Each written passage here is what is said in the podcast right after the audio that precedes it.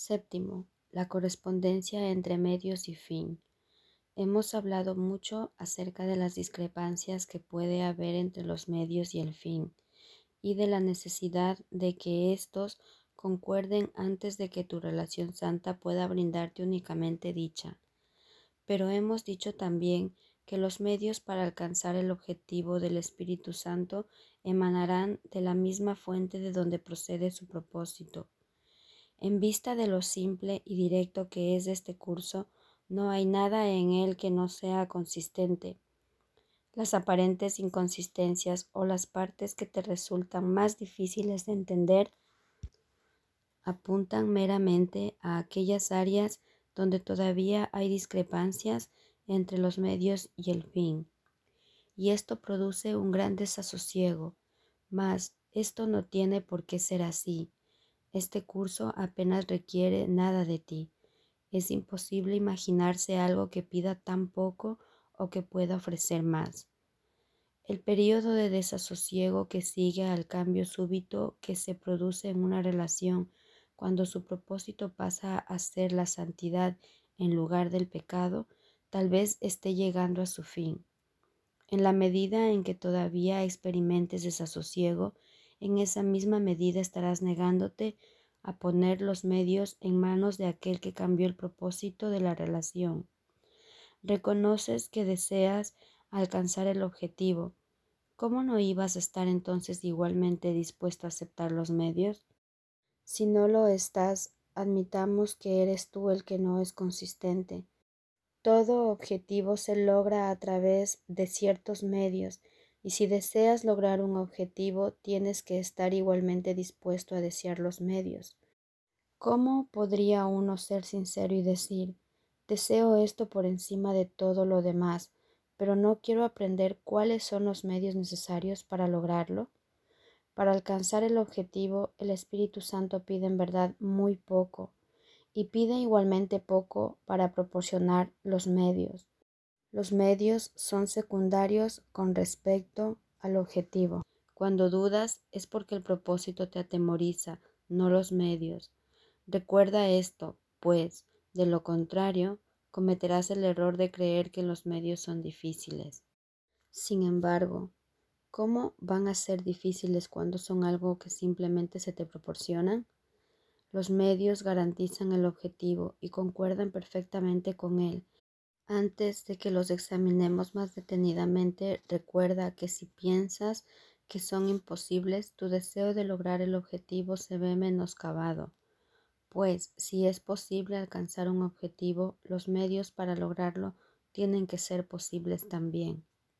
Es imposible ver a tu hermano libre de pecado y al mismo tiempo verlo como si fuese un cuerpo. ¿No es esto perfectamente consistente con el objetivo de la santidad? Pues la santidad es simplemente el resultado de dejar que se nos libere de todos los defectos del pecado, de modo que podamos reconocer lo que siempre ha sido verdad. Es imposible ver un cuerpo libre de pecado, pues la santidad es algo positivo y el cuerpo es simplemente neutral.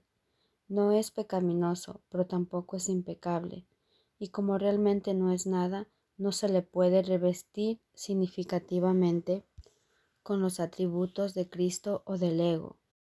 Tanto una cosa como la otra sería un error, pues en ambos casos se le estarían adjudicando atributos a algo que no los puede poseer, y ambos errores tendrían que ser corregidos en aras de la verdad.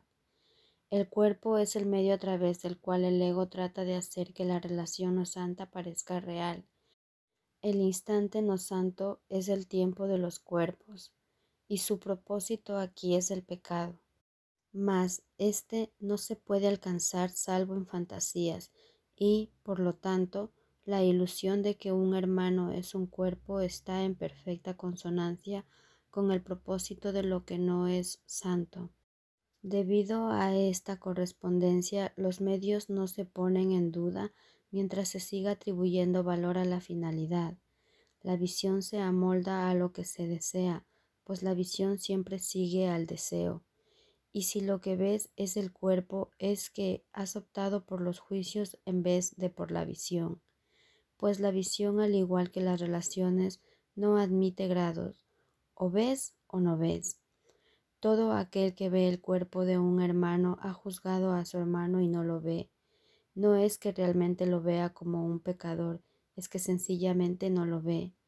En la penumbra del pecado su hermano es invisible, ahí solo puede ser imaginado y es ahí donde las fantasías que tienes acerca de él no se comparan con su realidad.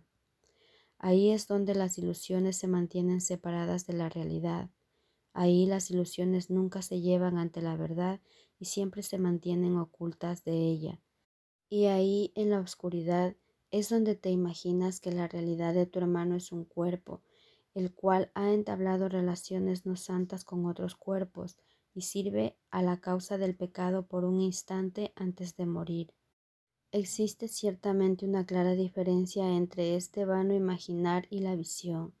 La diferencia no estriba en ellos, sino en su propósito. Ambos son únicamente medios y cada uno de ellos es adecuado para el fin para el que se emplea. Ninguno de los dos puede servir para el propósito del otro, pues cada uno de ellos es en sí la elección de un propósito empleado para propiciarlo. Cada uno de ellos carece de sentido, sin el fin para el que fue concebido, y, aparte de su propósito, no tiene valor propio.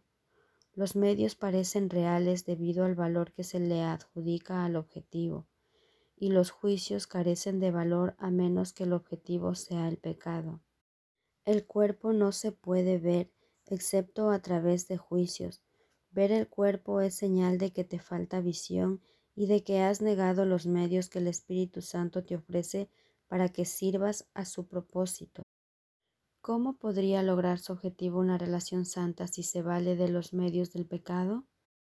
Tú te enseñaste a ti mismo a juzgar, mas tener visión es algo que se aprende de aquel que quiere anular lo que has aprendido.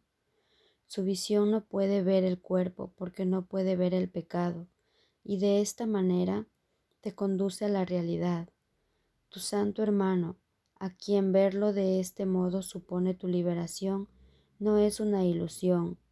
No intentes verlo en la oscuridad, pues lo que te imagines acerca de él parecerá real en ella. Cerraste los ojos para excluirlo. Tal fue tu propósito, y mientras ese propósito parezca tener sentido, los medios para su consecución se considerarán dignos de ser vistos, y por lo tanto no verás. Tu pregunta no debería ser ¿cómo puedo ver a mi hermano sin su cuerpo? sino ¿deseo realmente verlo como alguien incapaz de pecar? Y al preguntar esto, no te olvides de que en el hecho de que Él es incapaz de pecar radica tu liberación del miedo. La salvación es la meta del Espíritu Santo. El medio es la visión pues lo que contemplan los que ven está libre de pecado. Nadie que ama puede juzgar, y por lo tanto lo que ve está libre de toda condena, y lo que él ve no es obra suya, sino que le fue dado para que lo viese tal como se le dio la visión que le permitió ver.